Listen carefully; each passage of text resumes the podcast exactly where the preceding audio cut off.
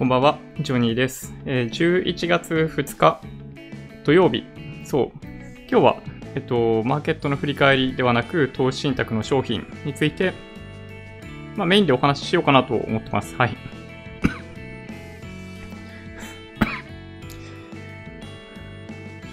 そうですね、なんか、今日本当に天気良かったですけど、ちょっと寒くなってきて、うん。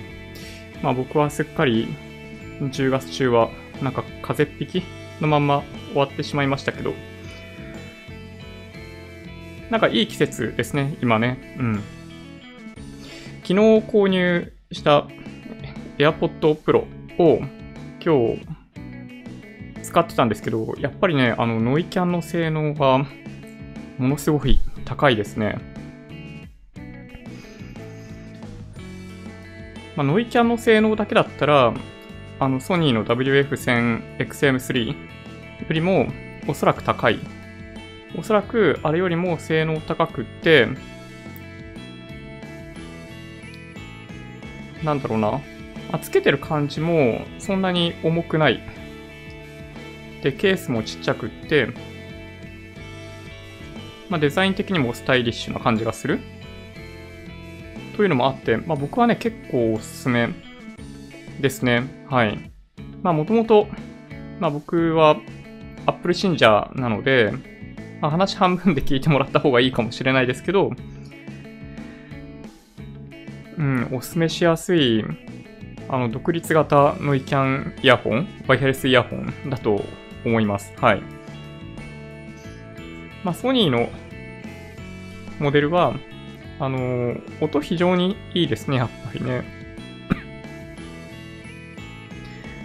まあ、昨日もお話ししたかもしれないですけど、低音域から高音域まで、まあ、広くものすごいね、クリアな音が聞けるんですよ。ソニーのヘッドフォン。まあ、僕音に詳しいわけでもないし、耳がいいわけでもないんで、まあ、聞き比べたら間違えるようなレベルかもしれないですけど、あのーソニーとアップルの音は明らかに違いがある。で、それはなんか、まあ、音質がソニーの方がいいって結構言ってる方もいるけど、まあ、どっちかっていうと、なんかその、音をどういう風に作り出すかっていうその考え方の違いから来る、なんかその音質の違いなのかなっていう気がしますけどね。うん。今ってだから、アップルの音とソニーの音と BOSE の音、まあ3種類をだから、まあ最近だと聞いてるわけですけど、うん、ソニーがね、最もやっぱり、あの、優等生な音がするんですよ。ものすごい聞きやすい。なんか、偏りが標準の状態で全くない素直な音が、あの、クリアに聞けるんで、あの、なイコライザーみたいなのをやってあげると、本当に自分好みの音が作れるような感じがするっていうのが、あの、ソニーの最大の強みのようなね、気がします、正直言って。うん。で、まあ、坊主はね、あの、好き嫌い結構あると思うんですよ。あの、ドンシャリ感。低音と高音の、あの、強調した感じは、まあ、もともと坊主が好きな人、あの音が好きな人だったら、あの、坊主はいいと思うんですけど、まあ、苦手な人もやっぱね、いるかもしれないですね。坊主はね。で、アップルはやっぱり、あの、ソニーとかの音と比べると、やや柔らかい音がする。あの、こもってる感じって言ってる人もいますけど、まあ僕はなんか若干その、柔らかめに感じる感じ。うん。あの、シャリシャリした本当になんか、線の細い音まではやっぱりね、聞きにくい、聞き取りにくいですね。それはやっぱり明らかにソニーの方が、あの、綺麗に音が出てるかなっていう気がします。はい。なので、まあ値段的には、アップルの方がちょっと安いので、まああとは好みかなって気がしますね。で、あとなんか、やたらと評価されている、あの、外部音の取り込みありますけど、なんかつけてないかと思うほどみたいなことを言ってる人いましたけど、いや、そこまではさすがに言ってないですよ。うん。ちょっとあれは、うん、そそんなレベルにまではまだ到達してないですね。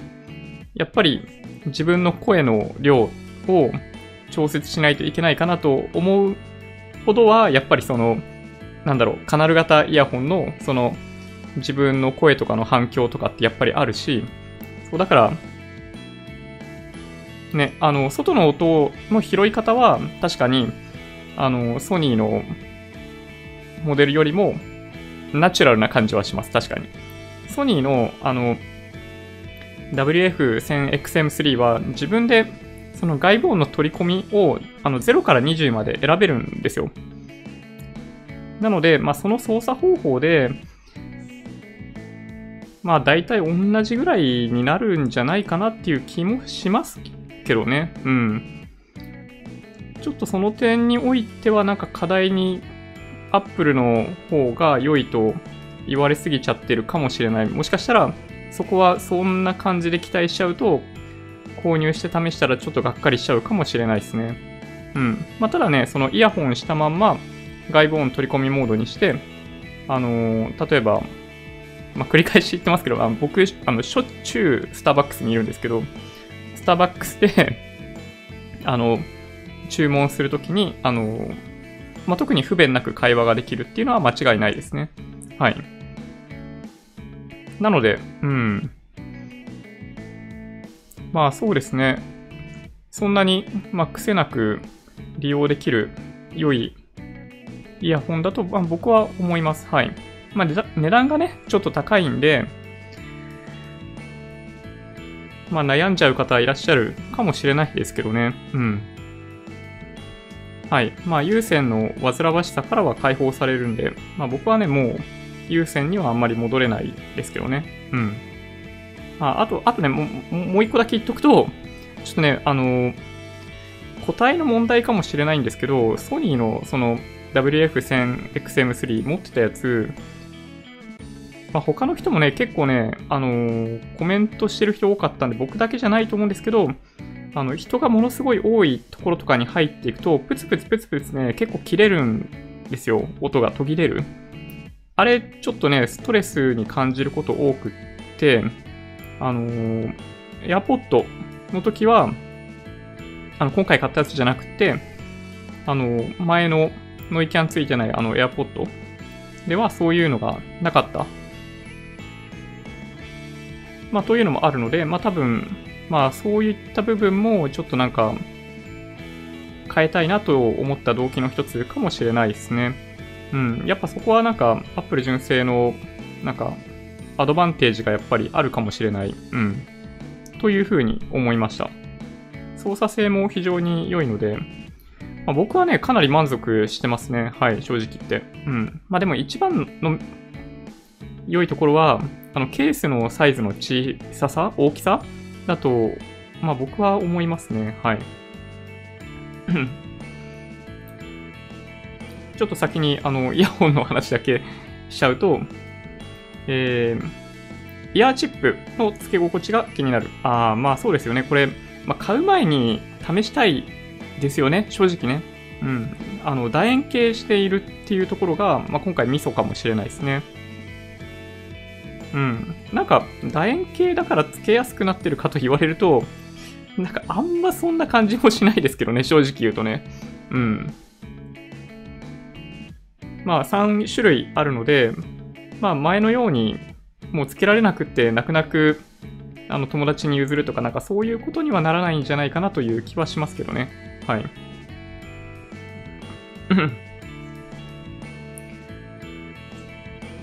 えっと、えー、こんばんは。どんな音楽を聴かれているんですか？いい質問ですね。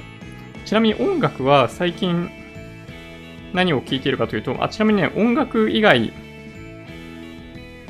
も含めてお話しすると、今日聞いていたのは、ポッドキャストと Amazon プライムと YouTube Music で聞いてました。うん。で、ポッドキャストの話でいくと、あの、もしかしたら興味あるかもしれないのでお話ししておくと、毎週金曜日の夜にあの出てくるポッドキャストがあって、まあ、その2種類あるんですけど、伊藤洋一のラウンドアップワールドナウっていうのが一つ。まあ、音質はあんま関係ないんですよね。だから、ポッドキャストとか聞いてる分には。それと、えっと、町田徹の深掘りっていう、まあこれラジオ日経のやつ。まあこの2個があって、まあそれを聞いてましたっていうのが、ポッドキャストの話。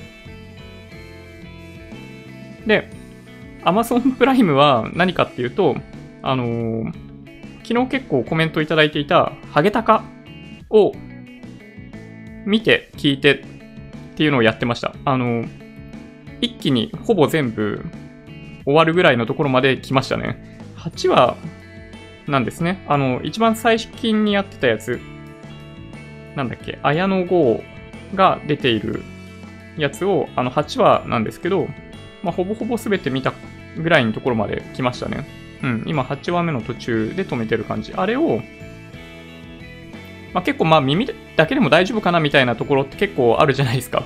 ああいうのって。そう、なので、あのーまあ、歩きながら聴いたりとかっていうのをやってましたね。で、あとは、そう、音楽なんですけど、YouTube ミュージック上で聴いている音楽が何かっていうのは、ちょっと恥ずかしい感じするんですけど、えっと、最近急にですね、ハマっている音楽がありまして、えっと、最近ブリグリをちょっと聞いてるんですよ。はい。ちょっとね、謎ですよね。はい。あの、理由は一つあって、なんかよくよくわかんないですけど、たまたま YouTube を見ていたときに、最近、最近、数年前か、のライブ映像が、あの、おすすめで出てきたんですよ。で、その時に、Hello Another Way と、なんだっけ？あのー一番有名なやつ。忘れちゃった。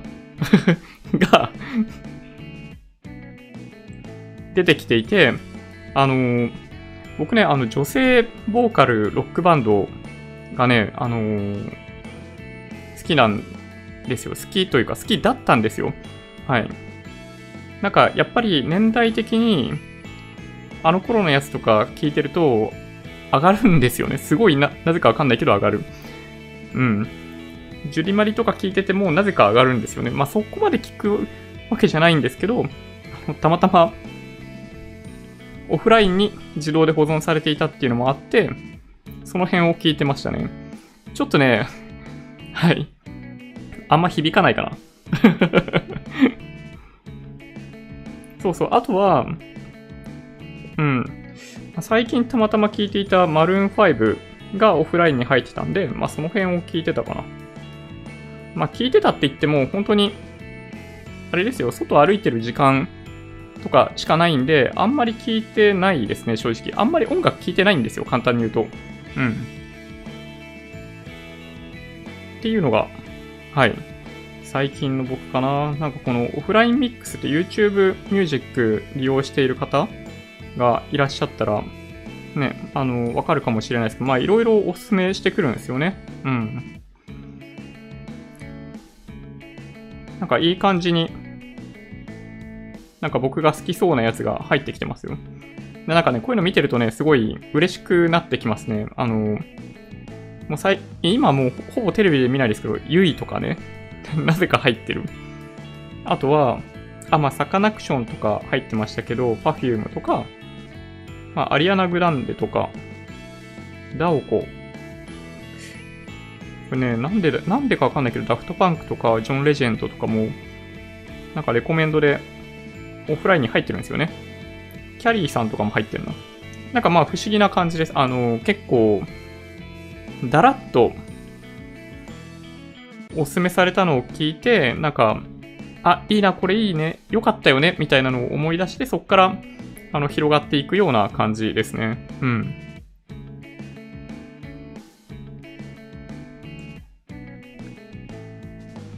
いや、でもね、本当に、あの、音楽はでもね、いいですよね、やっぱりね。そうそう、ジェリマリ聞いてましたよ。ね、パピーとかね、もう本当にまさにドストライクでしたよ。うん。あの、高2、高3ぐらいの頃で、めちゃめちゃ好きでしたね、あの頃ね。なぜか。いや、でもね、あの、なんかわかんないですけど、僕の年代を YouTube が分かっているからなのか、どうなのか、あの、90年代ベストヒットとか出してきて、あの、スピードのホワイトラブとか流そうとしてくるんですよ、YouTube が あれはね、やばいですね。めちゃめちゃ上がりますよ。はい。っていう、はい、音楽話でしたね。なんか、音楽って、なんか自分のその、どこか秘めたプライベートな部分が垣間見えるじゃないですか。あの、検索の履歴とかもそうだし、何を聴いてたかっていう音楽の履歴とかもそうですけど、これ結構ね、あの、面白いですよね。うん。なんか周りの人とちょっとね、ぜひね、やってみてもらいたい。なんか結構、なんか、ククク、それ聞いてたかみたいな。っていうのが、そう、音楽にはね、あるんですよ。で、その人のなんか秘めたるものが見え隠れしたりするんで、そう、すごい楽しいですね。はい。ちょっとね、投資の話でいきましょうか。投資信託のランキングに入っている純資産額が大きいと思われる日清外国株式インデックスファンドはどう思われますか？えー、とっても優秀なファンドだと思います。はい。そうですね、ちょっとお見せしていきましょうか。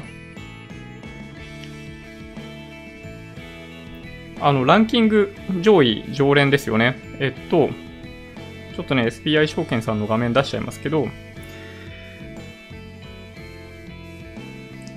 今週1週間のランキングで言うと、この2位のものですよね。はい。日清購入換金手数料なし。日清外国株式インデックスファンド。えっと、これは、あの、紛れもない、あの、トップインデックスファンドの一つだと僕は思います。はい。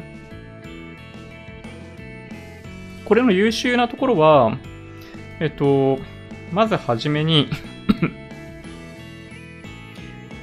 この表をたまにお見せしてますけど、ここですね、この先進国株式っていう、あの、長期投資に適しているセクターだと、まあ僕は思ってるんですけど、に投資をしてくれる。で、70%がアメリカ株だっていうのを、まあ理解しておく必要があるわけですけど、EMAXIS、EMAXIS じゃない、えっと、MSCI 国債というインデックスをベンチマークにしている、この先進国株式というセクターの商品で、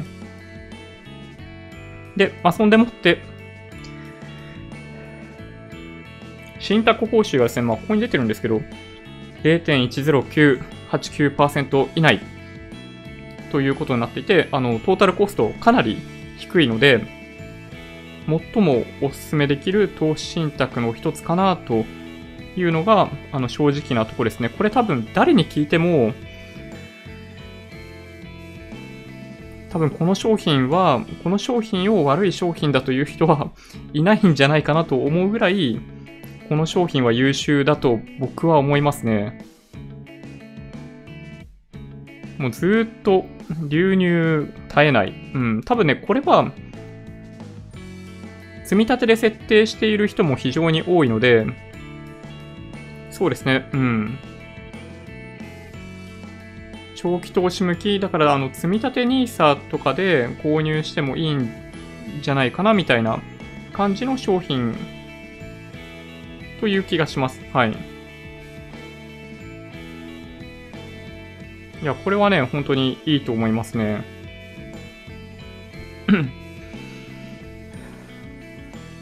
あ、イヤホンですね。私の持っている安物はレイテンシーがひどいんで、えー、動画は無理。iPod Pro はどうですか？あの、僕は、なんかちょっとあるって言ってる人いますけど、僕は気にならないですね、正直。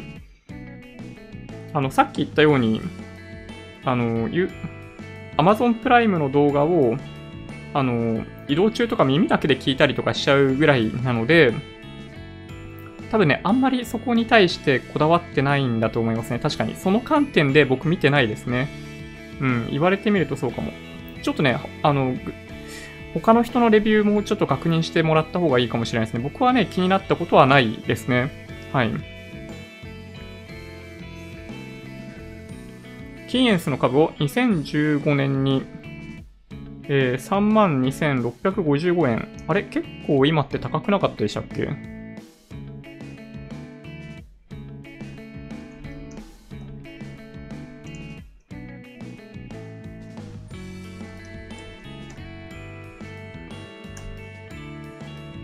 で、100株購入してますが、そろそろ売却してインデックスに切り替えてしようかと考えてますね、道中。なるほど。いや、すごくないですか、それ。倍以上になってますね。そう、キーエンスはね、あの、今7万4000円にもなってるんですよ。まさにネガサ株。そして、あの、業績発表後のこの動き。ね、これちょっとやばいですね。うん。10年間とかで見てみると、ああ、こんな感じなんだ。いや、すごいっすね。3万円台で、多分ね、3万円台で買った時も、その時は過去最高値付近だったと思うんで、買う時躊躇されたかもしれないですけど、いやでもね、そういうことですよ。あの、上がっていく株、業績安定的に拡大してっているような有料企業って、やっぱね、こういう感じになるんですね。うん。まあでもね、一回これ ね、あの、突き抜けちゃいましたもんね。確かにね、売りたくなるかもしれない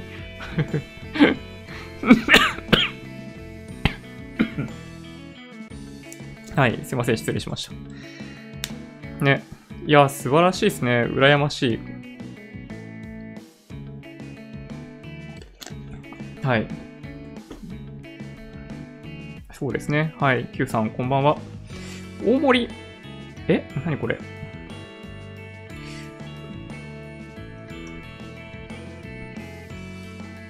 大森直。あれ？これ、なんだっけ？ドラマ？ですかね。えっ、ー、と、なんだっけな。今、なんか Google で見てるんですけど、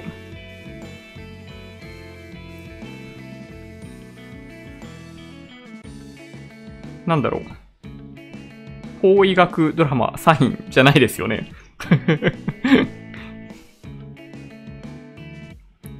ちょっとすいません、失念しちゃいました。ちょっとね、あのタイトル、ちょっともしか、もし可能であれば入れていただけると、はい。昨日の夜からね、そう、ハゲタカ見まくってたんですけど、それ以外は、あの、F1 ぐらいしか見てないですね。そういう意味でいくとね。イヤホンは耳が遠くなる気がしてやめました。あー、音量気をつけないといけないですね。確かにね。外では人の声も含めて自然音イヤホン、自然音イヤホンなしで聞くことにしてます。あー、なるほど。まあでも確かにね、耳にとっては、そう、あのー、良かったり悪かったり結構ね、ありますよね。うーん。あのー、ノイキャンついてないのも、ちょっとね、やばくって、なんか、駅の音とかってすごくないですか？で、それでも聞こえるようにしようとすると、あの、ポッドキャストとか聞いてると中身聞こえないとダメじゃないですか？だからね、音量をどんどん上げちゃうんですよね。多分あれがダメで、僕もね、耳痛めてる可能性はね、あるんですよね。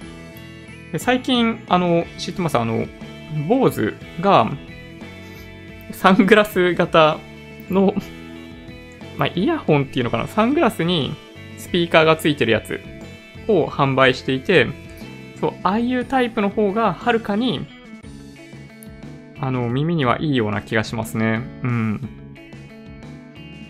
そうそう。まあ、ただね、まあちょっとあれ使いようがないですけどね。うん。まあだから、まあ耳が良い悪いみたいな話でいくと、まあ骨伝導とかそういうタイプの方が、うん、いいのかもしれないですね。完全にプロファイリングされてますね。そうなんですよ。あの、Google 様、YouTube 様ですよ。もう完全にバレてますね。僕がどういう人で、どういう年代で、あの、学生の頃どんな音楽を聴いていたのかまで全部バレてますね。はい。高校時代の失恋でドリカムが悲しすぎて聴けなかったのを思い出しました ちょっとね、響く曲ありますよね。まあ、パッと最初に思い浮かぶのは、未来予想図2ですけど、はい。どの曲ですかね？皆さん、ドリカムは何かしら一曲みんなあってもおかしくないんじゃないかなっていう気がしますね。お、ベアが消えた。あ、ランキングですね。ランキング、さすがに確かにいなくなってますね。あー、10位に10位にいらっしゃいますよ。はい。日本株3.7ベア。そうですね、マイナス、ああ、違うな。まあ一応ね、落ち着きましたもんね。うんうん。まあ先週が3位だったんで、まあそうですね、まあ今からね、あの、これを買う人はいないかもしれない。まあいないとは言わないです。はい。今でも10位に入ってるんで、それなりにいるっていうことですね。はい。あの、ブルベアファンドのお話は、もし、な、なんで買っちゃわない方がいいのか。いや、買ってもいいんですよ。買ってもいいんですけど、あの、ブルベアファンドは、あの、基準価格が相対的にどんどん下がっていくような、あの、仕組みになっているんで、あの、超短期勝負以外は買わない方がいいですよと。で、あの、買うときも、手数料結構取られるんで、まあ、僕はね、本当に手出し無用だと思ってますね。あの短期勝負で日経平均の上とか下にやるんだとしたら、あのまだね、あのだから ETF とかの方がいいような気がします。はい。だいたい毎日売買代金上位に入ってるじゃないですか。ETF の商品。あれの方が、まあ、多分いいんじゃないかなって気がします。僕はね。うん。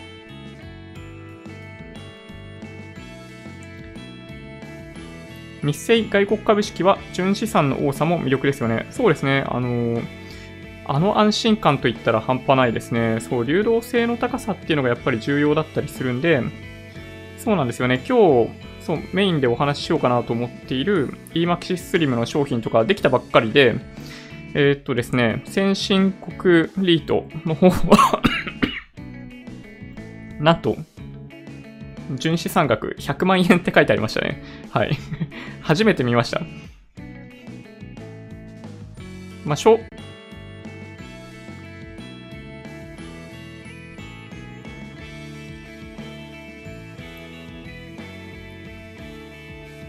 すいません。また昨日と同じミスを犯してしまいました。でも一応なんか途切れてないことになってるっぽい。はい。すいません。と一瞬切れちゃいましたね。申し訳ないです。えっとね、どっちだったっけな？確かね、先進国リートインデックス？あの、見れる方は見ていただくといいと思うんですけど、純資産100万円って書いてある。うん。これね、見たことないですね。はい。まあ、これ、やっぱり、まあ、流動性とかの観点では、あの、もちろん、あの、1日とか2日、1日だけかなとかしか、まあ、2日間か、しか取引されてないんで、この純資産でもしょうがないと思うんですけど、はい。やっぱね、あのそうですね、10億円以上はあってほしいですね、正直言って。はい。純資産100万円はね、これなかなか見れないですね。うん。というのがね、ちょっとびっくりしました、正直言うとね。うん。ハゲタカの最初のやつ、大盛り。あ、ん？最初の第1話とかの部分？あー、ど、あれ？最初ってどんな話でしたっけ？まだ昔の話ですよね、あの時ってね。最初に出会った頃の何の、何の案件でしたっけ？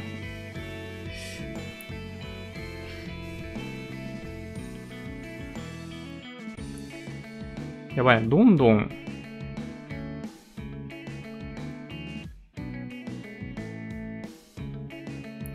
えー、っと、右から入ってきて左へ抜けてってしまっている感じがするな。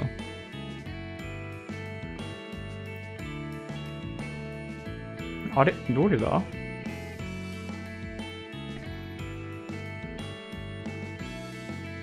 最新のやつの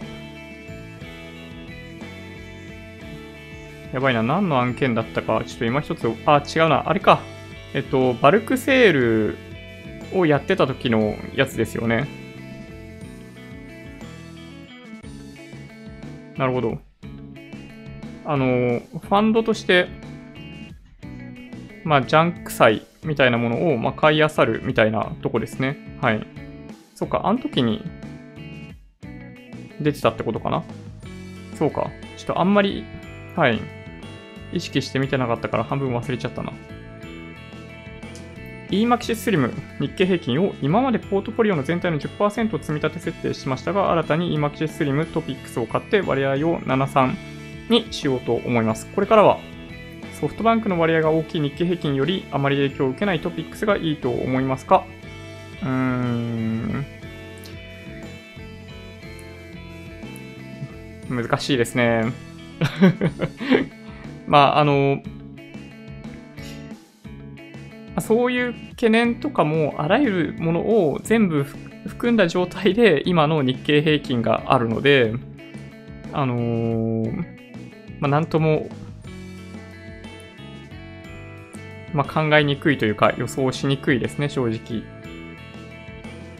まあ、ソフトバンクによって上がってきたって部分は前はあったかもしれないですけど、まあ、最近はそんなことないですよね。ファーストリテイリングの方が日経平均寄与度高い状態だったような気がするんで、まあ、必ずしもとは思いますけどね、ただなんかトピックスはトピックスで僕ちょっとね、問題あると思ってるんですよ。あの、東証一部の基準問題、最近あんま言われなくなっちゃいましたね。あの、2部とかから上がってくる場合、結構その時価総額ちっちゃいところも含まれてるとか、なんかそういうのもあって、なんかあんまりトピックスはトピックスでどうかなと思うんですよね。日経平均もどうかなと思うんですけど、そう、うん。なので、まあでもわかんないですね。はい。あの、基本的にはでも NT 倍率が、まあ昔ほどになることはないんじゃないかなという気はするんですよ。ただ、あの、ご指摘いただいている通りで、まあ、一相場やったかなっていう感じはするんで、うん、日経平均下がってってもおかしくない。まあだけどね、トピックスも同じように下がるんじゃないかなっていう気がしますけどね、正直言って。まあ、はい。まあわかんないですね。うん。まあ日本全部を買った感じにするには、まあトピックスの方がいいかもしれないです。うん。まあ、好みかなと思いますけどね、正直言って。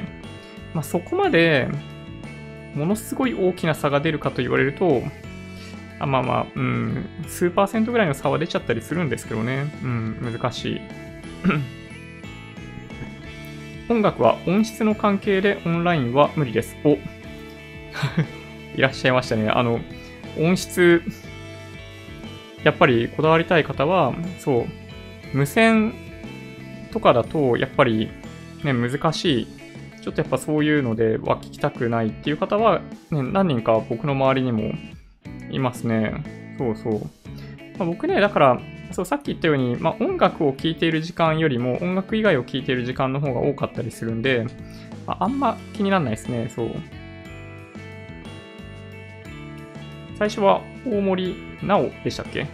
主演。数年後に綾野剛主演のシリーズが、ああ、そういうこと。なるほど。そういうことですね。最新が綾野剛で、その前にその大森さんが出ているのがあるんですね。そうか。なるほど。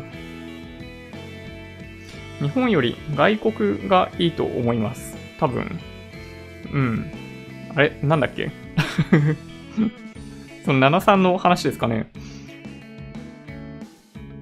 まあ日本っていう風に絞り込むか、どうかって話ですね。まあ、だから、ま、全体の中で、ね、3割っていうのが多いと考えるのか、少ないと考えるのかっていうのは、まあ、個人それぞれなので、まあ、判断していただいてもっていう気はしますね。なんかあんまりね、為替が動かないんで、ね。まあ、いいことですけどね。うん。まあ、そんな感じですかね。で、今日、そう、それでちょっとね、お話ししたいなと思っていたのが、やっぱなんかもうそんなこんなで結構時間経っているっていうね。えっと、まあ、ランキングはいいか。はい。ランキング、まあ、これまで見てないものが入っているわけではない。はい。なので、ランキングはさておき。えっ、とですね、この2商品ですね。三菱 UFJ 国際 EMAXI スリム先進国リートインデックスと国内リートインデックスって、まあ、この2つがあの特に注目を浴びてますと。うん。で、注目を浴びている理由は、えっと、なんだろうな、信託報酬、コストを業界最安値を維持するというような方針を持っている EMAXI Slim シリーズにおいて、リートの商品が出たからですね。はい。簡単に言うとそういうことです。で、これまでリートに投資をしようと思っていた人たちは、まあ、それ以外のリートの商品、まあ、ランキングにもいくつか入ってますけど、まあ、東証リート指数に連動するものもいくつかあって、まあ、分配型、再投資型、いくつかありますけど、を選んでいた。で、全世界みたいな話でいくと、まあ、商品あんまなかったんですよね。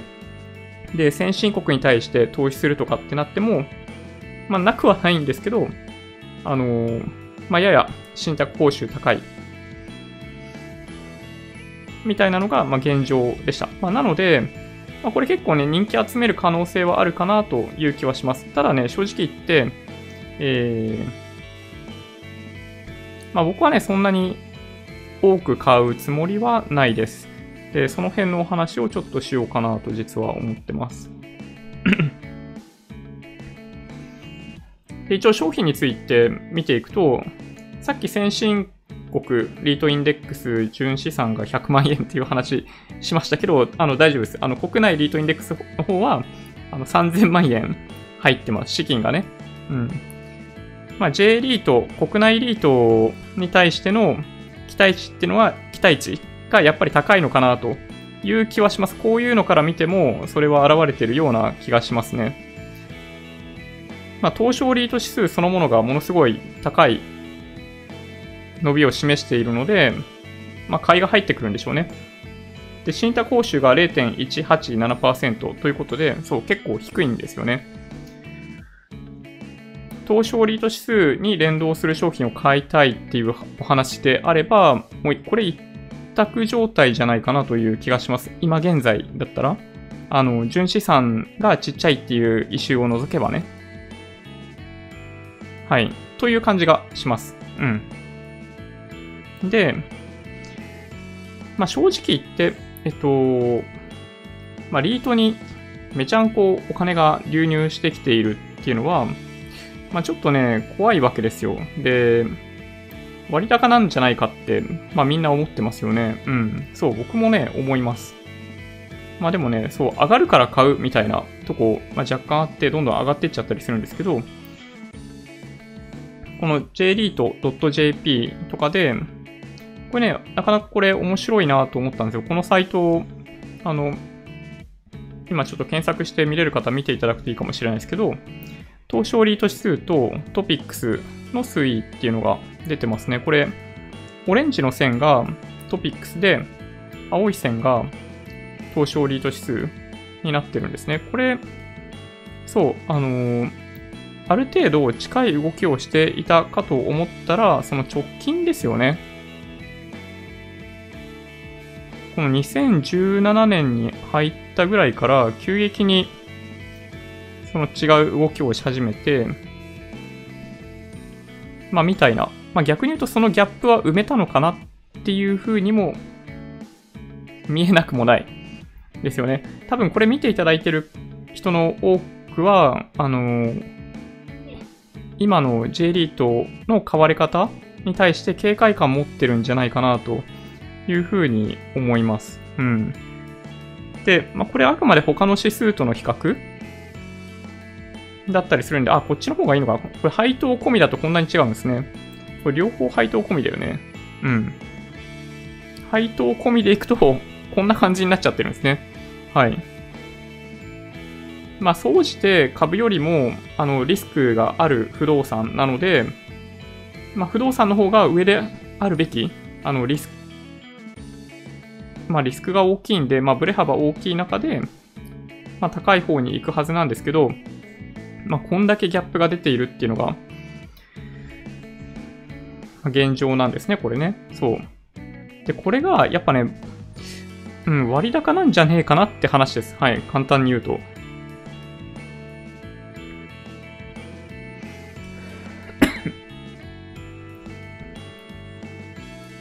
えー、ジャパンリート不動産投資員情報ポータルっていうところに、まあ、リートの情報とか書いてあって、まあ、僕も普段ここ見るわけじゃないんで、あ、こんな感じなんだと思いながら見てたんですけど、まあ、それぞれの商品のあの利回りとかも出てるんですよね。価格利回りとかが出ていて、まあ、そそう、一個一個見ていくと、あの2%台から高いやつだと4%台みたいなものもあって、で、その運用先が、あのー、なんだろう、事務所みたいなとこだったり、総合だったり、まあいろいろあわかるんですよね、これで。で、まあ、東証リート指数が、まあ、リートの時価総額合計だと、僕はそ理解してしまってるんで、ちょっと間違ってたらご指摘いただきたいんですけど、だとすると、そう、これなんですよね。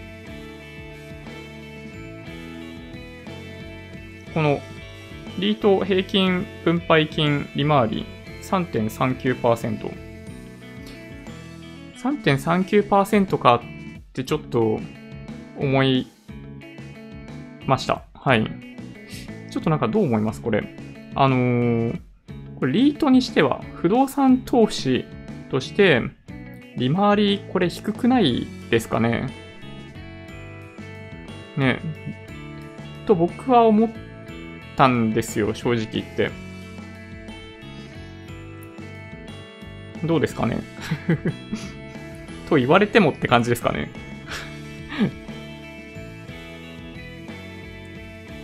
はい。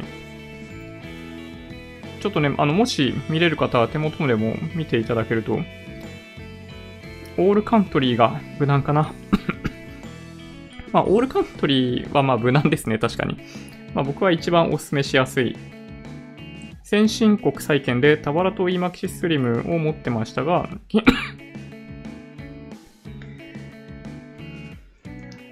昨日、タワラをすべて売却して EMAX スリムにまとめました。お、なるほど。タワラは利益がありましたが、今年今キスリムの新興国株式の売却で結構な損を出していたので、あ、なるほど。相殺させたってことですね。うん。そうそう、いいですね。そうそういうのをね、ちょっとね、年末にかけてやっていかないといけないんですよね。なんかこの新しい商品とかが出た時に、まあ、乗り換えたりとかするかしないか結構迷うんですよ。だから、あの、含み益、含み損出ているものをやっぱ切り替えるときって、そう、それを確定させることになるので、それによって支払う税金どうなるかなっていうのを意識しながら、ちょっとやらないといけないっていうのが、まあ、少々めんどくさいですよね。うん。ね。まあね、ちょっとね、だからまあ、なんか、個人、個人口座では一定金額までは全部非課税にしてほしいなとか思いますけどね、NISA とかそういうの、なんかもうすべてなくしちゃってね。うん。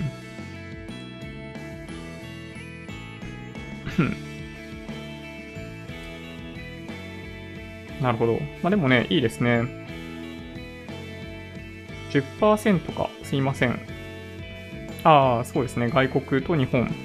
オールカントリーがいいですか？オールカントリー除く日本がいいですか？うーん、まあそれもね、好みだと思うんですよね。あの、まあ、それだけで行きたいんだったら、オールカントリーで日本も含んでてもいいような気しますけどね。そのなんか、まあ、それもね、うん、もう本当に好みだと思いますね。あの、前にお話ししたように、今年高いパフォーマンスを出していたものが、来年高いパフォーマンスを出すとは言えない。で、日本は、まあ、過去30年間でいくと、まあ、あんま高いパフォーマンス出してないんですよ。まあ、バブル以降ね、平成の30年間で。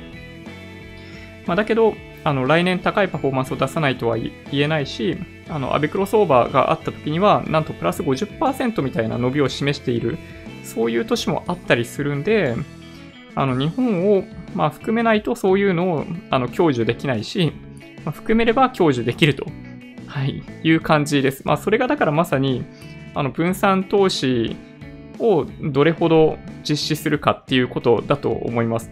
そういうので なんかあんまり悔しい思いとかをしたくないとかっていうのがあれば、あの、最も精神的に楽なのは、そういう意味では僕はオールカントリーだと思います。はい。まあ、ただやっぱりね、その昨日かなんかにもお話ししたように、時として日経平均を上回るパフォーマンスを出したいと思っていても、日経平均すら上回れないっていうことが多々起こるんですよ。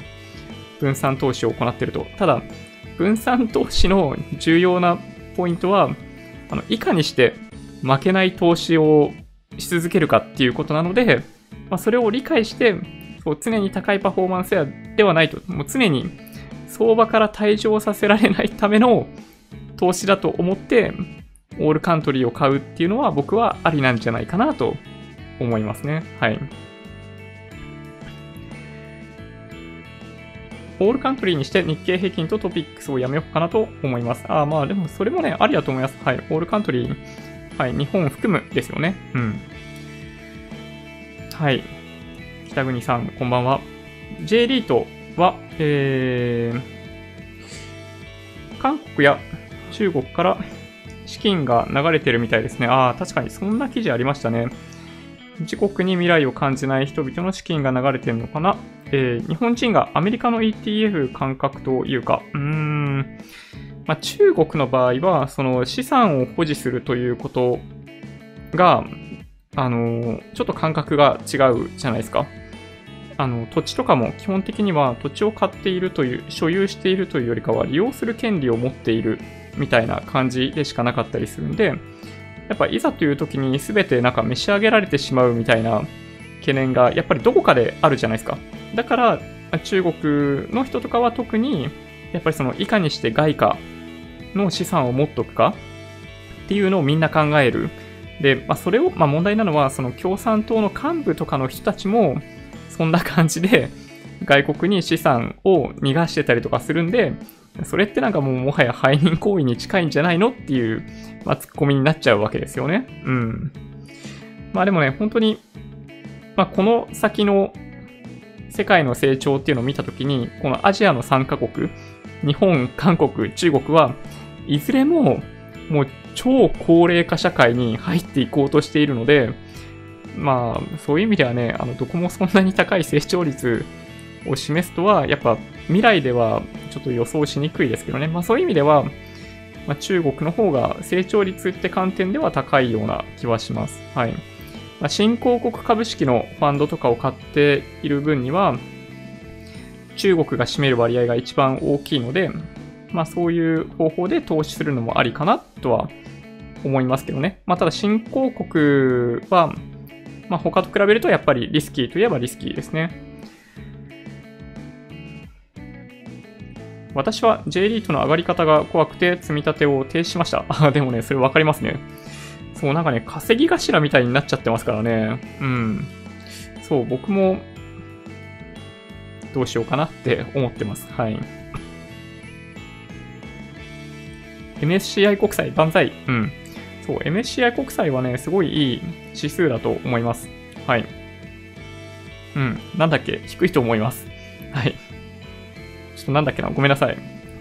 えー、っと、そうそう、そこが僕も気になってるんですよ。3.3%。当東証リート指数。ね、ギャップありますよね。そう、加熱ですよね。一言で言うとね。うん。そう。多分その、上がるから買う。上がってるから買うですよね。今ね。うん。まあそんなわけでちょっとどうしようかなって思ってますね。うん。自分はソーシャルレンディングやってますが、利回り、あ、そっか。低いと思いますが、その3.39%のお話ですね。ソーシャルレンディング、利回り5、6%。まあ、ソーシャルレンディングは、まあ、リスクマネーなので、まあ、正直言っちゃうと、まあ、5、6%でもちょっと低いんじゃないかなと思う。ですけどね、僕はね、うん、ちょっと、まあ、なんだろうな、ソーシャルレンディングって、なんか実際にその商品、その不動産を見に行ってとかってさすがにちょっとやりにくいじゃないですか。まあやった方がいいと思うんですけど、5、6%っていうのが、ちょっとね、うーんっていう感じするんですよね。はい。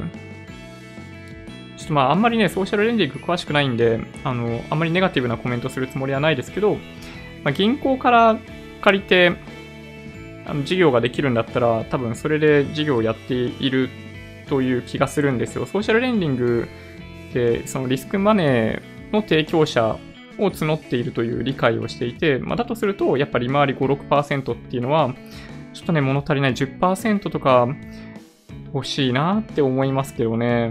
うん。ちょっとね、うん、わかんないです。正直言ってね、そう、口座だけ作って、一度も利用してないですね。SBI 証券は税金を勝手に計算して納税してくれたりします。はい。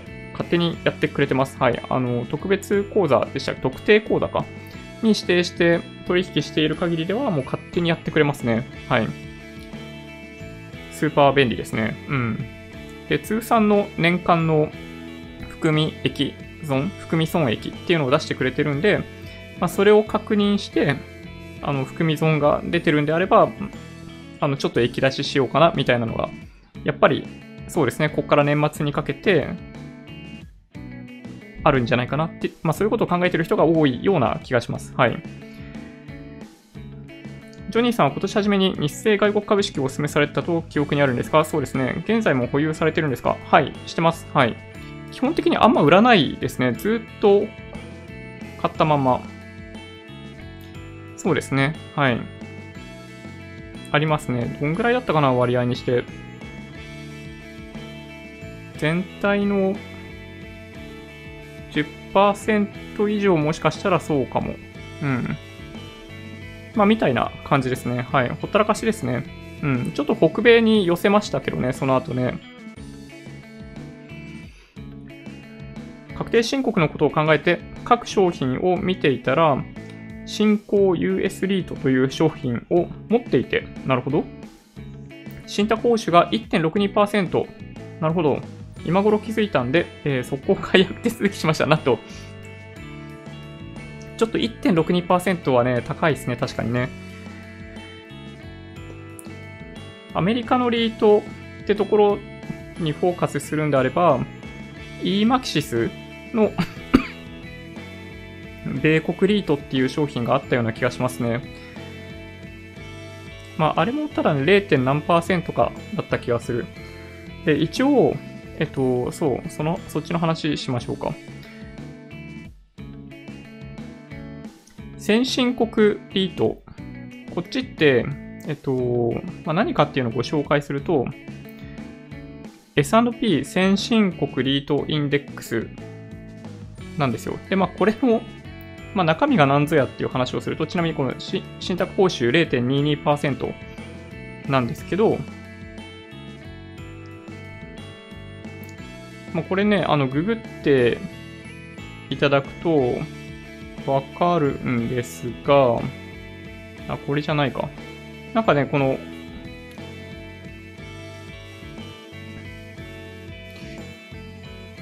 ファクトシートっていうものが見れるようになっていて、まあ、ちょっとね、アクセスして見ていただけるといいんじゃないかなという気がするんですけど、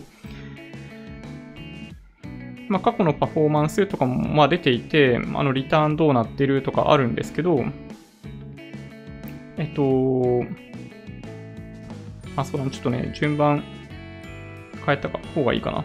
えっと、あれ、どうかな。国別内訳っていうのが実は表の中にあってですね、まあ、ここで見ると、実は、えっと、S&P 先進国リート指数っていうのは、アメリカがあのウェイトとしてあの金額ベースでいくと74%占めてるんですよね。なので、あの今、コメントをいただいていた新興 US リートってまあ100%、基本 100%US だと思うんですけど、まあ、もし74%とかで良いみたいな感じであれば、この商品とかに切り替えるのもいいんじゃないかなという気が、まあ、ちょっとしますね。うん。なんかね、レポートとか見てるとやっぱ結構面白くって。で、ちなみに その、さっき利回りみたいな話ありましたけど、えっと、配当利回り4%、予想 PR30.48 とかありますよ。はい。あれやっぱ結構割高なんじゃないかっていう感じ、これ見てもね、しますよね。はい。ちょっとね、みたいなお話を、そう、今日はなので、皆さんからのコメントもいただきたいなと思ってたんですよね。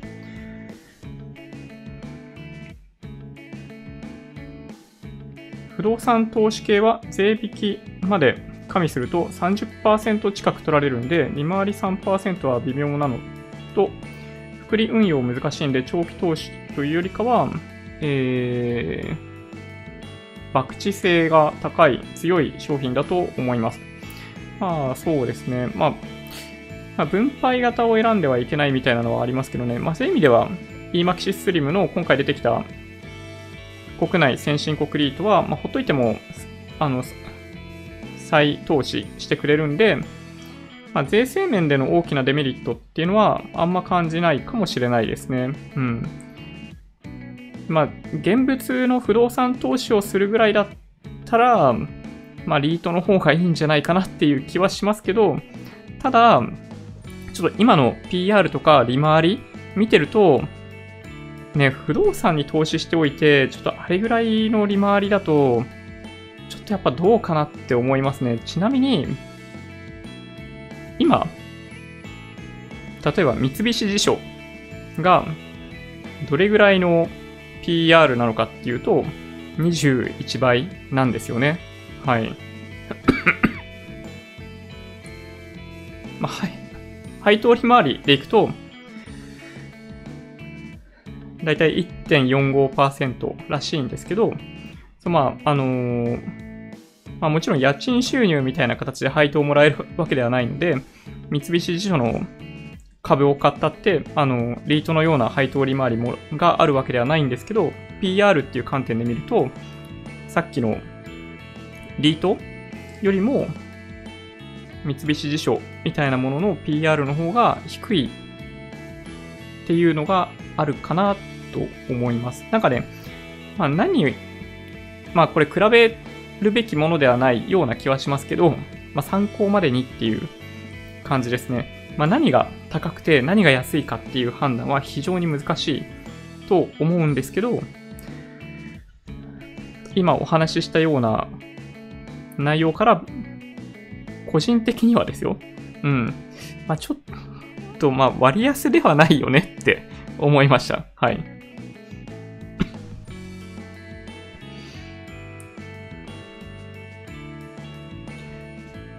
中国では自分の土地持てないコンプレックスから日本の土地買い占め。ね、そうですよね。やっぱそういう側面ありますよね。うん。ソーシャルは博打ですよ。うん。やっぱソーシャルレンディング、レンディングはリスクマネーですよね。かなりね。うん。僕もね、そう思います。ちょっと利回り高くないと、あれはね、やってらんないなっていう。ボール外のランダムウォーカーはインデックス投資をやろうとしている人以外は不要でしょうか？あ、いや、でもね、あの、面白いと思います。はい。なんだろう、その、まあ、僕、たまにお話ししているように、いかにして投資対象を絞り込んでいくかっていうのが投資だと思ってるんですね。あの、なんだろう。まあ、ルーレット、うん、例えばおかしいか。うん。まあ、全世界に投資をするっていうことは、まあ、世界成長に投資をするみたいなのに近い感覚があるわけで、まあ、国別とか地域別に投資するっていうのは、まあ、その地域の繁栄、成長に投資をするみたいな側面がある。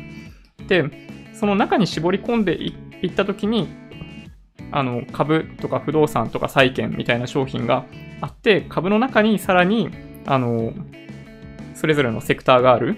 あの、金融とか、あの、通信とかいろんなセクターがあって、さらにその中に個別銘柄があるっていうのが、まあ、その投資対象の絞り込みだという感覚が僕の中にはあるんですね。なので、まあ、ある種、ある程度の資金とかを持っているとか、このパターンでは、この銘柄はこういう動きをするんだというふうに予想がある程度立つ。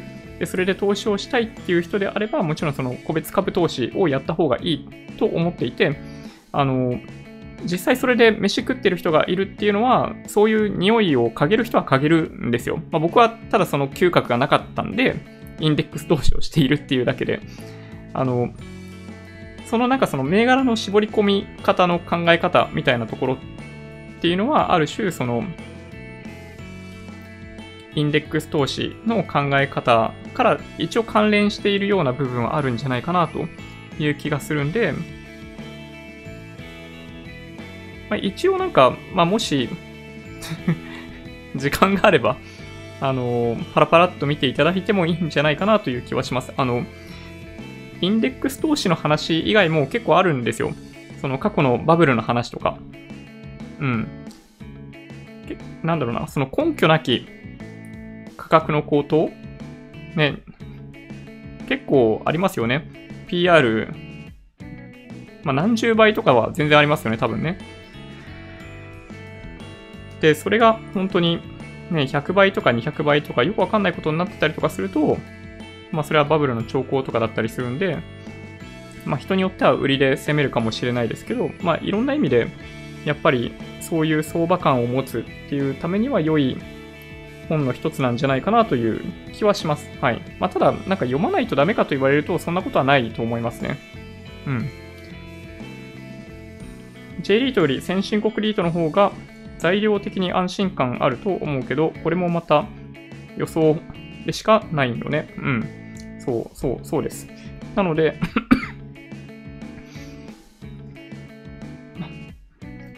全世界で行こうと思うんであれば、まあ、両方ってことですね。どうなのかな？時価総額ベースで行ったときに、一応ね、インデックスあるんですよ。日本を含む S&P 先進国リートって実はあって、まあ、今回 EMAXIS SLIM が、あのー、始めたやつが日本を除くっていうのと日本っていうものにしてる、まあ、だけといえばだけなんですよね。で、先進国リート指数とかで見ていくと、国別の割合見てみると面白いかもしれないですけど、えっと、先進国。先進国って言ってもあれですよ。G7 とかそういう先進国じゃないんですけど、これって。S&P の先進国リートっていう指数で見たときに、そこの中に占める日本の割合は10%ですね。これで見ると。うん。なので、まあ、先進国リート、今回の EMAXI スリムの先進国リートを9買って、国内リートを1買うと、だいたいこの S&P 先進国リートと同じ割合になるような気がします。はい。うん、みたいな感じかな。うん。まあ、全部カバーしようと思ったら、まあ、そういうことになりますね。はい。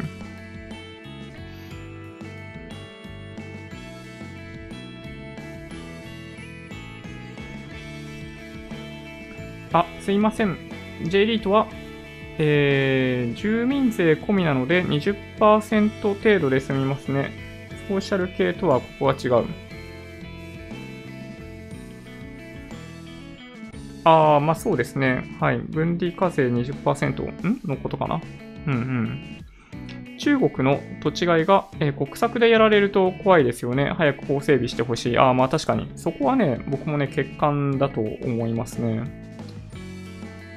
まあちょっとね、うん、まあ悩ましいとこありますけどね。リートは香港と韓国は抜いてもらいたい。おっと。どれぐらいの割合かをお話ししましょうか。香港。えっと、S&P 先進国リートに占める香港の割合は、えー、1.9%。ちなみに、えー、韓国は、えっ、ー、とですね、ウェイトでいくと0.1%を下回ってますね。はい。国別内訳を見ると0%ってなってんな。まあ、そんぐらいですね。だから ま上位から見ていくと、日本2番目なんですよ、10%って。アメリカ、日本、オーストラリア、イギリス、シンガポール、フランス。で、ここまでで3%以上ウェイト持ってるのはもうこれだけですね。で、これ以降は まあ、香港以降は全部2%下回ってます。香港、カナダ、ベルギー、スペイン、ニュージーランド、ドイツ、オランダ、アイルランド、イスラエル、イタリア韓国みたいな感じ。うん。まあ、なので、まあ、あんま気にしなくてもいいんじゃないかなという気もします。はい。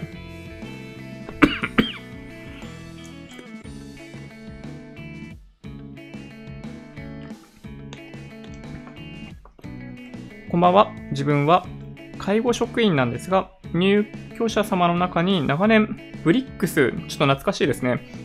ゴールドマン・サックスが名付けたブリックスですね。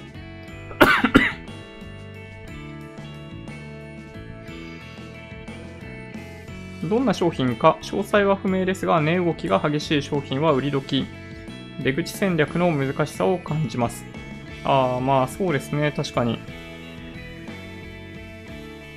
うん。まあ昨日なんか、あの、自分の年齢に応じて、債券の比率を上げていくみたいなお話があったんですけど、まあもしやっぱりね、あんまりリスクの大きい商品、あのー、まあ、辛いじゃないですか。半分になったりとかするとね。なので、まあ、買い替えても、まあ、良かったりするケースもあると思いますけどね。うん。ね、ブリックス、懐かしいですね。はい。あの、リーマンショック前の相場では、まあ、ブリックスは主役だったんですよね、あの時ね。うん。まあ本当に、まあそうですね。うん。まあ新興国をメインで投資するっていうのは、まあそういう意味ではかなりリスキーですね。ボラティリティの高さは覚悟しないといけない。はい。それだったら不動産 ETF の方がいいんでしょうか？不動産 ETF? 不動産 ETF? ん？それって個別のリートってことですかね？うん、かなもしかしたら。いや、うーん、でもね、どうかと思いますよ。あの、絞り込むとリスク高くなるので、あの、利回りが高かったとしても、そう、あんまり、あの、個別のリートの購入は、どうかなと僕は思いますけどね。はい。まあ、まあ、それ、あの、中身、調べないといけないじゃないですか。うん。あの、会社とかの方がね、調べるの簡単。株の方が、まだなんか分かりやすい透明性というかまあ理解しやすいんですけど、まあリートはちょっとなんか難しいなって気がしますね。だから、まあ、東証リート指数連動以外のものに手を出すつもりはまあ僕はないですね。J リートはすごい上昇ぶりですが、グローバルリートも結構上がってますね。そうなんですよ。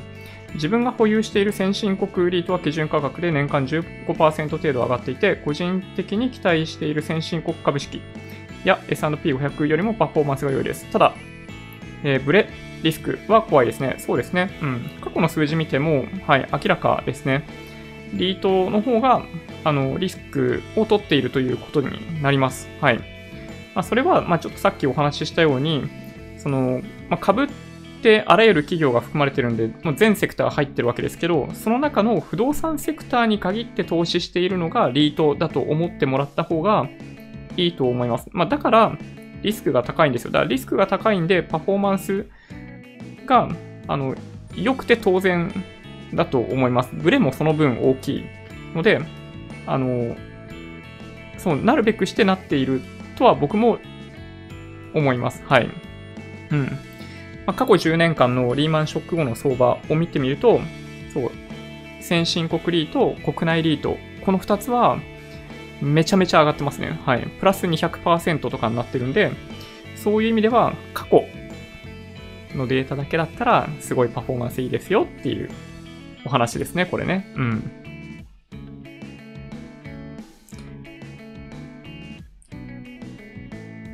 多分個別株や FX はいかに時間をかけられるかだと思うんですよね。時間と資金と知的好奇心があればそれなりに稼げると思いますが。あ、でもね、それはね、正解だと思いますね。本当に、例えばその企業研究っていうのを真剣にやって、あの、どのセクターのどの企業がやっぱりその競争力があるみたいなものをある程度明確に自分の中で結論出して投資できるっていう人であれば、個別株投資っていうのは全然ありだと思いますね。うん。まあ、ただね、やっぱりそれなりに大変なんじゃないかなという気がします。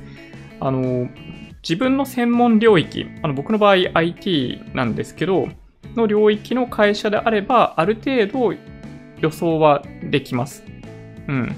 自分以外の会社に関しても、やっぱ結構いろんな情報入ってくるんで、最近どうだとかもあったりするんで、もしかしたら、そういう意味ではいける可能性高いかもしれない。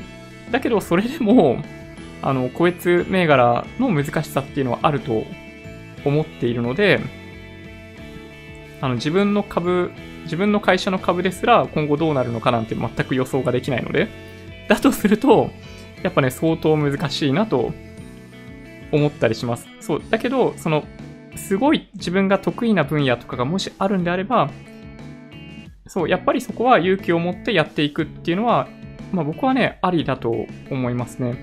うん、やっぱそこにはね、あの、まあそれをね、あの、一言で言っちゃってたんですよ。僕はその、嗅覚を持っているっていう、その研ぎ澄まされた嗅覚みたいなものを持つためには、本当に、その知識と経験と、あとは勇気みたいなものがないと難しいんですよね。うん。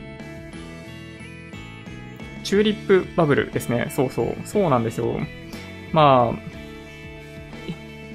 生まれる前の話なんで、なんでそんなことが起きてたのかわかんないですけどね。はい。球根がものすごい高値で売買されていたっていうね、ちょっとおかしいですよね、今考えるとね。ジンさんは米国個別株爆買いされている動画を上げられてました。あ、そうなんですか？めっちゃリスク取ってますね そうなんだ。ちょっとその動画、あの、YouTube ライブやった後、見ないといけないですね。なんかね、もう、ジンさんすごい、なんか好きなんですよ。なんか、めちゃめちゃ面白くないですか？なんかね、ほんと、勇気を与えてくれるチャンネルだと、僕は思って見てますね。はい。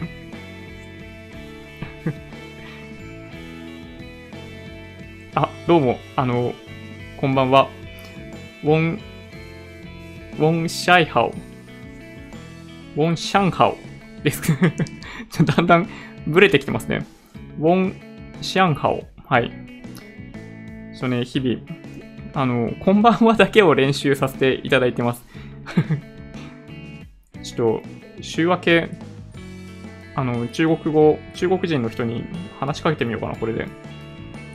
朝なのになんでこんこんばんはって言ってんのって言われてしまいそう。投資信託って株式だけじゃなく、リートも入れた方がいいんですかね。まあね、それね、好みなんですよ。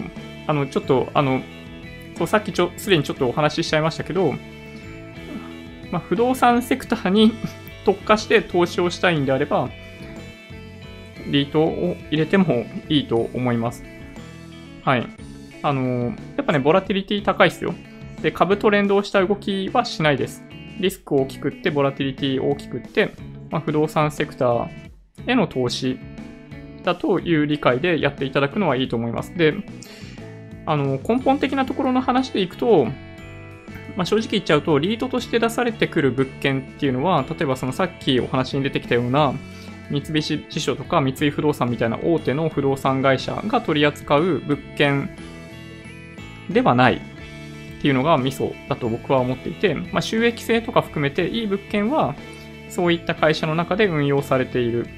でそうでもないものがリートに流れてくるみたいなことを考えると、まあ実は僕はね、結構懐疑的なんですよね。だからね、そういう理由です。はい。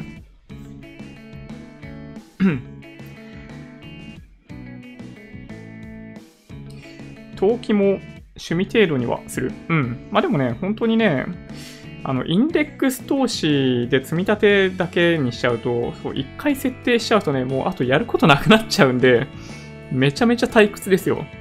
投資退屈だな、みたいな話になっちゃうと、そう、つまんなくなっちゃうんで、うん。そう、たまにはいいですよ。あの、僕の場合ね、それがあれなんですよ。ビットコイン。はい。イスラエルイスラエル？はい。イスラエルも入ってましたね。そう、さっきの、あの、SP の国別の内訳ですよね。はい。宝くじはやめた。まあ、宝くじはね、本当に儲からないですからね。うん。なんかギャンブルの中でも儲からないギャンブルですよね。宝くじはね。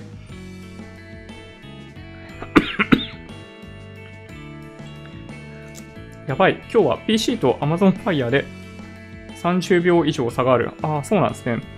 あの、遅延設定してあるんですよ。これわざと。あの、リアルタイムにしようとすると、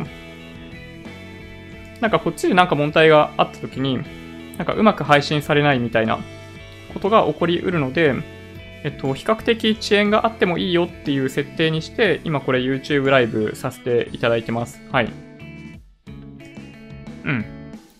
今日ね、職場の人が自分の子供の名義で将来の学費を貯金している話を聞いたんですが、ジュニア NISA やりなやりなよとは言えなかった。あんな制度は人にも勧められない。あ、そうなんだ。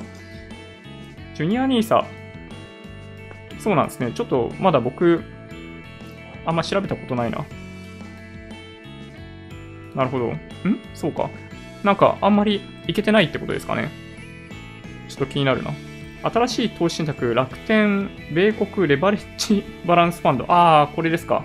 USA360。大丈夫かな？まあね、心配になりますよね。何をやるのもね。こういうのは本当に。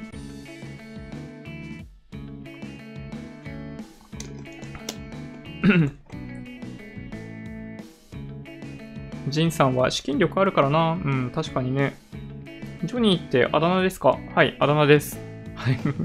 あの、大丈夫です。あの、外国の血は全く入ってないです。純国産です。はい。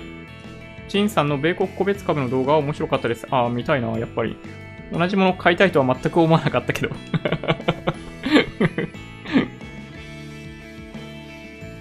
ゆっくり楽して金稼ぎたいシリーズでチューリップバブルの解説動画があったような。あ、そうなんだ。気になるな。不動産系の投資は利回りですかね。えー、為替と金融危機対策以外メリットないように思います。うん。まあでもね、うん。まあリスクテイクですね。あの、ああの局面によって違うんですよ。僕の理解だと。あの、金利が下がる過程で不動産セクターって上がるじゃないですか。お金借りやすくなるんで。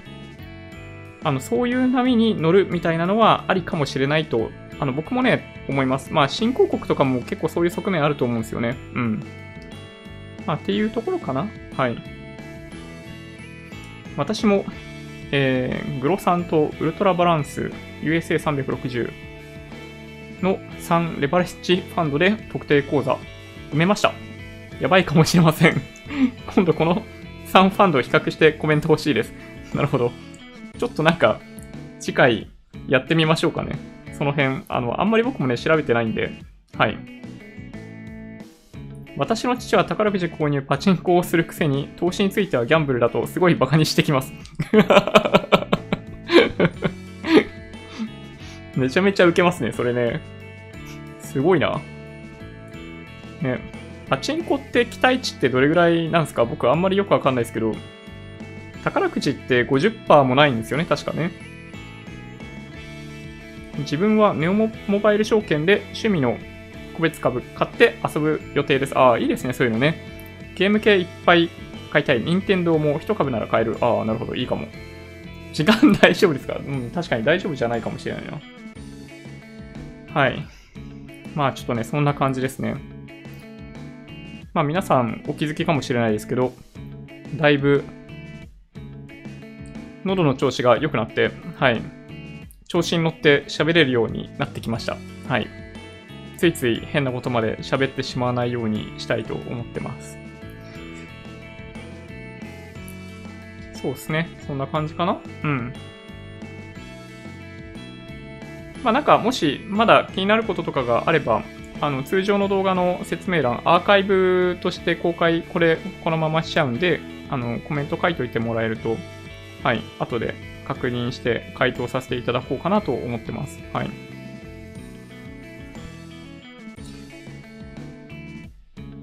よいしょ。Twitter、Instagram のアカウントもあるので、もしよろしければフォローお願いします。音声だけで大丈夫っていう方は、ポッドキャストもあるので、そちらをサブスクライブお願いします。もし今日の動画が良かったって方は、高評価ボタンをお願いします。合わせてチャンネル登録していただけると嬉しいです。それでは、ご視聴ありがとうございました。バイバイ。